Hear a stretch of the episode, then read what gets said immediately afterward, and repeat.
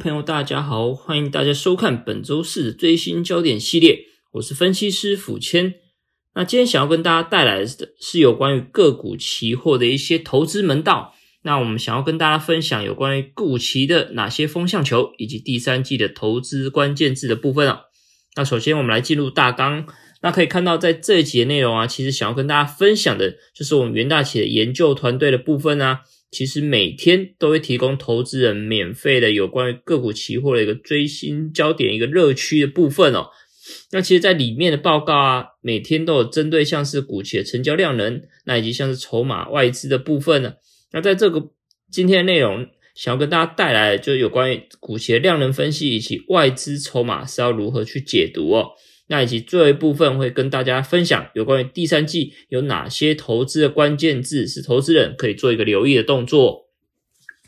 那接着在今天的一个第一页的部分啊，其实可以看到，在今年我们知道国内的股市是相当的火热。那从第一季来看的话，其实从护国神山台积电就是展开了一个序序幕，那带动整个台股攻高的行情。那当然，后面呢，其实第二季也可以看到有许多涨价概念股是接棒的演出哦。例如像是被动元件啊、面板，甚至航运跟原物料相关的一个个股都相当火热，那呈现一个健康的一个类股轮动的一个走势哦。对于一些投资人来说的话，想要在有限的资金之下，如何做一个灵活操作跟交易的便利性，那当然从有一些投聪明的投资者就会选择像是股票、期货这个这一类的工具来参与整个市场一个行情脉动。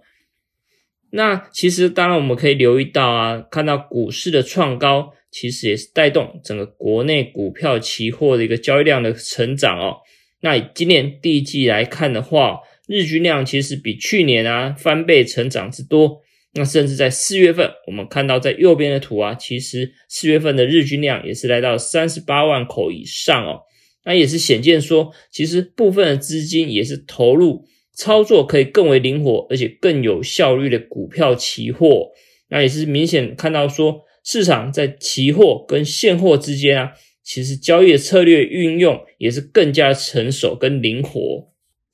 那至于在个股跟股票期货之间的一个特性方面呢，其实这边帮大家整理了一张表，我们可以看到左边是股票，右边是股票期货的部分哦。那以股票来看的话，其实最明显的差异就是在杠杆倍数啊。我们可以看到，如果不考虑融资的话，其实股票基本上就是一比一的资金的使用。那不过在股票期货的部分，基本上杠杆倍数是来到五到七点四倍之多。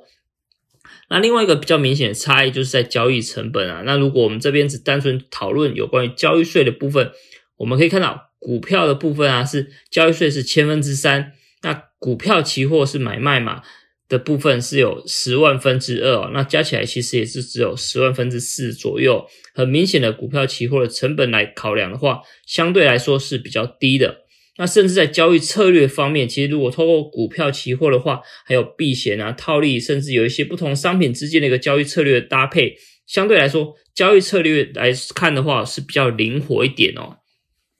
那当然，我们元大企的研究团队的部分啊，每天都会推出有关于股票期货的一个焦点热区的一个研报。那在这次啊，其实我们在五月份啊，针对这份报告来做一个全新的改版。除了在封面有焕然一新的感觉之外啊，当然有更多的内容重新加入我们免费版，提供投资人更多的一个资源来做一个运用哦。那例如像是强弱势个股的一个筛选，那过去这个部分其实是我们加值版的客户才能够取得。那在这次全新改版之后，其实投资人就可以免费来使用哦。那另外一方面啊，针对这些强弱势个股，我们也会针对他们的行情来做一个筛选跟一个说明哦。不管像是行情的评论、甚至技术分析，还有保证金的资讯之类啊，都会在里面做一个揭露的一个动作。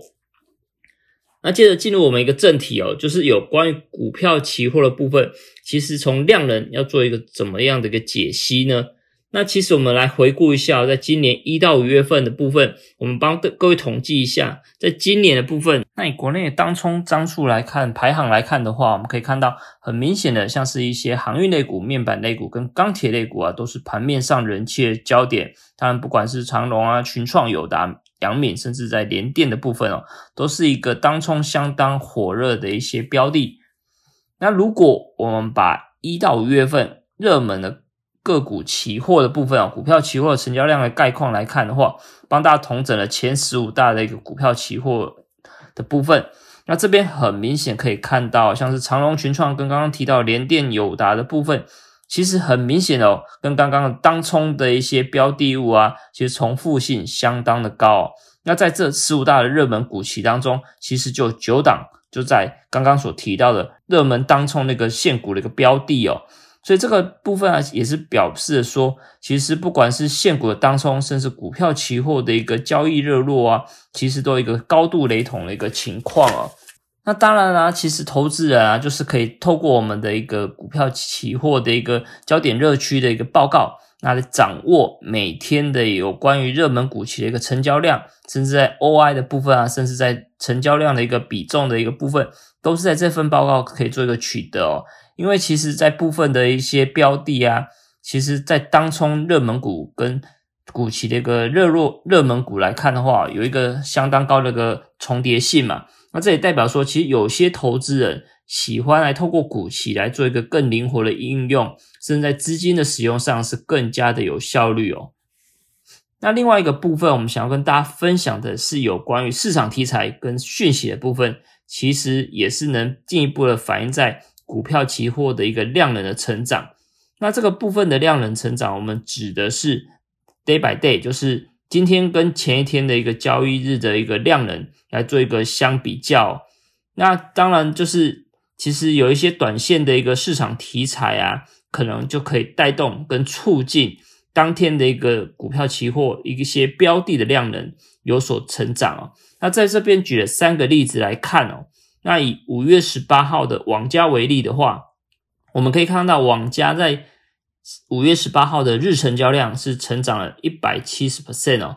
那其实这个部分啊，反映到当时五月十五号的一个国内疫情的升温，那部分企业也是开始启动所谓的远距离办公啊，那带动整个电商平台的一些像是笔电，甚至在三 C 的配件啊，销量是大幅度的成长哦。那以网家这个线上购物的一个平台来看的话，其实它的一些订单量跟一个下单量都是呈现数倍的成长之多，那也带动在网家期货在当天啊，其实量能也是有一个比较明显的活络。那另外看到六月一号的部分，其实就是针对美国传出七月份有望来正式做一个解封的动作，就是针对旅游业来做一个解封。那当然。其实从台湾到美国的一个旅客也呈现暴增，那部分可能就是想要去美国打疫苗的一个动作，那甚至有一些留学生也是希望在这个时候来进行返美的，回到美国的一个情况，那也带动像长龙航的部分来做一个新增航班，来做一个应应哦，甚至航班还不够卖的一个情况，所以带动在近期啊，看看到当天的一个长龙航的股票期货日成交量也是成长了一百四十 percent。那另外，在六月三号，我们可以看到投行的报告，其实也是有一些影响性的存在哦。那当天来看的话，高盛是出具了一个联电的投资报告啊，那也是上修联电的目标价到七十六点三元。那当天来说的话，联电股票期货就是成长了超过两百 percent 之多。那所以整体来看，我们可以很明显看到，其实量能的资讯啊，跟市场题材性也是有一个相辅相成的一个存在。那接着第二部分想跟大家解析的是有关于外资筹码要如何去做解读哦。那这边我们是帮大家做一个初步性的一个解读。那首先我们可以看到，我们这边就是以长龙来做一个例子哦。那我们可以看到，其实在今年五月二十七号，外资投行摩根大通是上调了长龙的目标价到一百三十一元，最主要就是持续反映国际的航运价格上涨。以及第三季是即将进入航运的一个传统旺季哦。那当然，我们可以看到，其实，在近期啊，国内的投顾甚至一些投行也是进一步的上修有关于长龙的目标价格。那到底这个上修目标价格对长龙的行情有没有影响性呢？我们可以看到下页的部分哦。那以外资筹码的解读，最主要就是来看长龙的成交量。我们刚刚提到五月二十七号，摩根大通是上调了一个。长隆的一个目标价嘛，那其实这个部分啊，我们可以看到，在五月二十八号隔一天，其实很明显看到外资在针对长隆的买卖超张数是呈现买超三点六万张哦。那其实我们要留意到，其实，在五月份以来啊，外资针对航运类股，像长龙的部分，常常会采取今天买、明天卖的一个隔日冲的手法。那五月二十八号来看的话，虽然说他买了三点六万张，不过却在五月三十一号的部分却反手倒卖了接近一点三万张，那也是反映到长隆股价在五月三十一号的部分是呈现一个开高走低的一个走势哦，那反而是买气没有做一个接续的动作啦，做一个隔日冲的一个手法。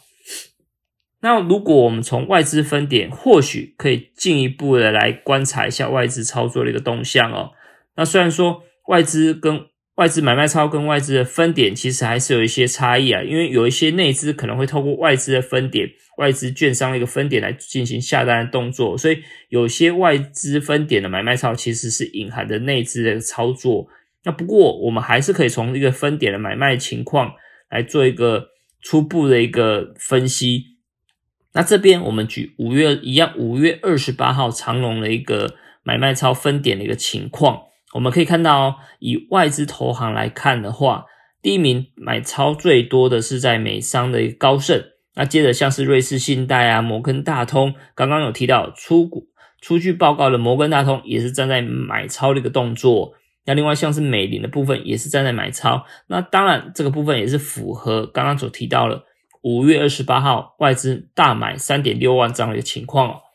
那不过我们接着看到五月三十一号的部分。那很明显的看到，其实，在这些外资当中，只只有美商高盛的部分是延续买超的一个操作。那其他像是瑞士信贷啊、瑞银、摩根大通，甚至美联的部分，都反而呈现一个反向卖超的一个情况，也就是进行隔日冲的一个操作。那所以，针对习惯短线操作的一个投资人，就是必须要留意到外资操作的一个趋势跟一个手法。尤其是当外资隔日冲的一个部位占当天的成交量的比重是越高的话，其实相对就是会影响到这些股股票一个价格的一个波动性，相对就是会比较高一点哦。那当然，我们针对我们的股票期货的一个焦点热区当中，也是有提供投资人一个强弱势，甚至在筹码一个分析哦。那其实这个部分我们就可以看到，我们针对台湾五十做一个。技术分析，甚至在外资买卖超的金额做一个排序，来挑选当天的一个强弱势个股。那当然也是整理了外资买卖超个股的一个金额排序哦，从买超前五大跟卖超前五大的一个个股做一个揭露。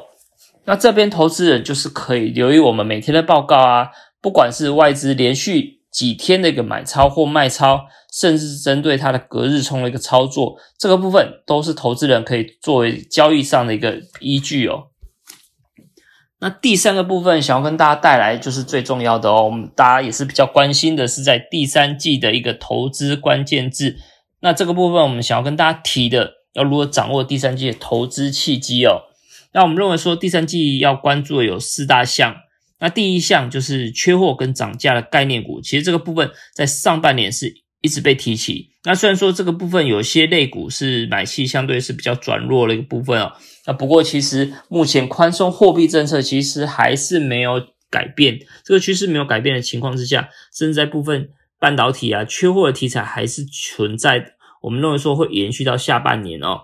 那其实这个部分我们在五月中旬的一个股票期货的一个报告就已经有跟大家提过，所以这个部分我们不再做一个赘述。那我们比较关注的是针对其他三项，例如像是第三季进入电子一个传统旺季。那以及高值利率概念股也是大家国人都是相当喜爱的哦。那另外还有升息概念股，那这个部分可能就是要留意到下半年，其实升息议题还是会持续性的延烧。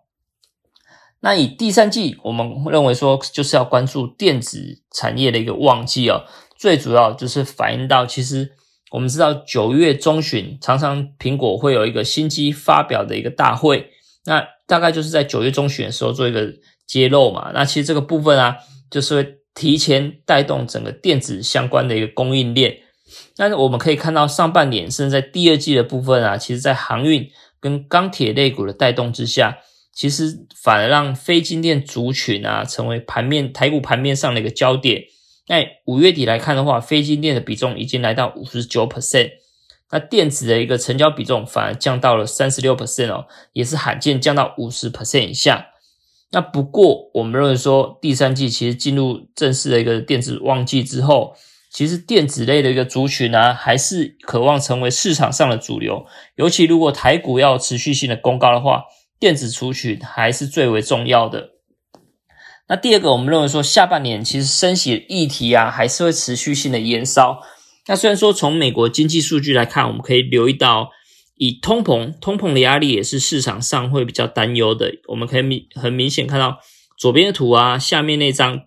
美国的 CPI 跟核心 CPI 的一个表现来说的话，很明显的就是持续性的大幅度的上扬，那反映到原油料价价格的上升嘛。那不过。在就业市场的话，其实还是有待改善啊，所以这个部分也是为什么联准会会持续的重申说，就业市场还是比较脆弱的情况之下，他们不敢贸然的升息哦。那不过我相信说，其实，在针对下半年，如果美国就业市场有所改善的话，其实美国联准会一个升息的动向可能会有所改变。那假如在升息预期加速或提前的情况之下，那其实对美元啊。美元的一个走势转强，甚至升息的一个议题，就会在第三季很明显的带动整个行情的走势。那届时相对来说，原物料跟地产类股可能就是会比较受到拖累，那反而是资金可能会移转到一些财报是比较亮眼的科技类股，甚至是升息预期所带动美元转强。那届时新台币可能会转向贬值，因为我们知道从去年以来，在右边的图可以帮大家整理一下。去年以来啊，其实台币啊是持续性的一个升值到接近二十七点五对一美元的一个情况哦，也是创创一个历史来来说的一个最高的一个情形。那这个部分呢，也是导致一些科技类出口为主的一个科技类科技业相对来说是比较有压力的哦。那不过如果下半年是在第三季的部分，新台币转向贬值的话，其实相对来说，就是有利于外销的一个电子产业哦。那甚至在金融类股的部分啊，就是可以留意到银行的部分，渴望会让它的一个存放利差是扩大，那反而让它利获利渴望提升。那另外一方面，在寿险业的部分，就是可以留意到它的一个从长期公债的利息这个收入的部分，渴望会呈现增加。虽然说我们知道，如果升息的话，其实它的长期公债的一个价格。反而是会下降。那不过这个部分，因为只会揭露揭露到未实现的损益，所以对寿险业来说，它因为公债多半是持有到到期日嘛，它比较在意的是它的相关的利息收入。那所以升息对于利息收入是有一个正面的帮助哦。那这个部分或许在部分的电子类股，甚至在金融类股的话，投资人就可以做一个琢磨。那接着在。除宣起的效应的部分啊，我们认为说高股息啊、高高值利率的部分啊，就是投资人会比较在意的重点哦。那所以在这边我帮大家整理了一下，在右边的图啊、右边的表格，其实就是帮大家整理有一些在今年预计配发的一个现金股利，它的值利率相对是比较高的，超过五 percent 以上来做依序的排序哦。那当然这部分是有股票期货才会纳到纳到这张表格里面。那如果在这边我们看到像是华固、汉唐、伟创的部分，都是有来到七 percent、七点五 percent 以上的一个水准。那当然，它过去我们可以也是要观察一下它过去五年的一个平均值利率表现怎么样呢？那其实基本上也是不错啊，大概就是五到七 percent，都是有一个相当高的水准，甚至也是连续十几、二十年都有连续发放股利的动作。那不过投资人必须要在意到说，就是过去的除息的期间。股价的一个涨跌幅的一个表现哦，那帮各位整理了过去五年来看的话，其实这些股票期货它的一个除夕期间的涨幅啊，都呈现一个正成长的一个情况。那这也代表说，其实殖利率也是具有一个保护的一个效应。那当然，在我们的一个每天的焦点热区的里面呢，其实也是有帮大家整理每天的热门股期的一个成交量啊，甚至在现金殖利率状况的一个排行哦。那这边呢，当然就是提供投资人。如果喜欢高现金值利率的话，当然也是要留意到它的一个成交量能是必须要够活络，那这个部分也可以降低它的一个流动性的一个风险。所以在投资股期的时候，做一个价量上的一个双重保护伞。那接着想要跟大家分享是有关于新加坡的富台期货的一个走势哦。那在这边，当然我们除了股票期货之外，也是要留意到大盘的一个走势哦。那由于全球的一个货币环境还是维持一个宽松的表现，美国通过一点九兆的纾困方案之后，带领了整个台积电啊，其实引领整个大盘的一个走势。以富台期来看的话，一到十月。表现相当的强劲哦，在呈现在四月份呈现一个创高的一个表现。那不虽然说五月中旬过后，台湾本土疫情爆发嘛，那导致富台期呈现明显修正。那不过我们认为说后续啊，其实关注到疫苗进口如果有所进展，甚至疫情的影响有所钝化的情况之下，其实富台企啊还是有机会来呈现一个止跌反弹。那当然以本土疫情来看的话，目前来说。确诊人数还是一个偏高的一个情况啦。那以富台企来说的话，也是呈现一个动荡的一个走势哦。那尤其在五月十五号过后，其实每台湾每天新增确诊人数都超过百人之多。那甚至在五月二十六到六月十四号，死亡人数也是超过双位数啦。那也是让富台期货的一个行情因此而呈现一个激烈的一个震荡走势。那比较好的是可以看到，在六月十三号过后。其实每天新增的确诊人数已经降到两百人以下，那死亡人数也是有所降温，那也是代表说疫情可能稍微有所缓和的一个迹象哦。那当然，大家还是会比较在意说疫苗的一个进展到底是怎么样嘛？那目前来看的话，台湾的一个疫苗到货状况基本上是超接近两两百一十一万剂。那当然，以政府说明的一个采购量来看的话，预计会有三千一百万剂的一个疫苗渴望来台湾。那当然，后续对富台企的一个投资上啊，可能大家会比较关心的，就是在于说疫苗的一个取得跟需求的一个取得哦。那以目前来说的话，疫苗进展，我们认为说还是渴望为第三季的一个富台企、富台指的部分带来价格上的一个支撑哦。因为像美国的部分，我们可以看到，虽然说它过去疫情是持续增温，甚至确诊人数居高不下，那不过基本上美股美股的表现，我们可以看到是持续性的走高嘛，那代表说其实疫情啊到后尾声后段的部分，其实可能会影响性钝化的一个趋势。那所以我们认为说，不管是疫情的钝化，甚至在疫苗取得啊，其实对。富台企啊，后市还是有机会来做一个向上表现的一个空间。那所以结论来说，我们认为说第三季就是聚焦刚刚所提到的一些关键字，四大关键字的部分，灵活聪明的投资人就是可以使用股票期货来进行交易的，做一个交易动作，善用股票期货作为自己一个投资工具。大小和股票期货的合约规格来说的话，我们可以看到。在股票期货就是契约单位就是两百两千股的一个部分，那小型股票期货就是一百股，基本上就是很明显比较少嘛。那所以对于小资族来说的话，其实使用小型的股票期货，资金门槛是更低，更好上手。那目前国内来说的话，已经提供十七档的小型股票期货，可以提供投资人来做一个交易的使用哦。那以上就是本周四的最新焦点，为各位带来的股票期货相关的一个资讯。那祝大家操作顺利，我们下次见。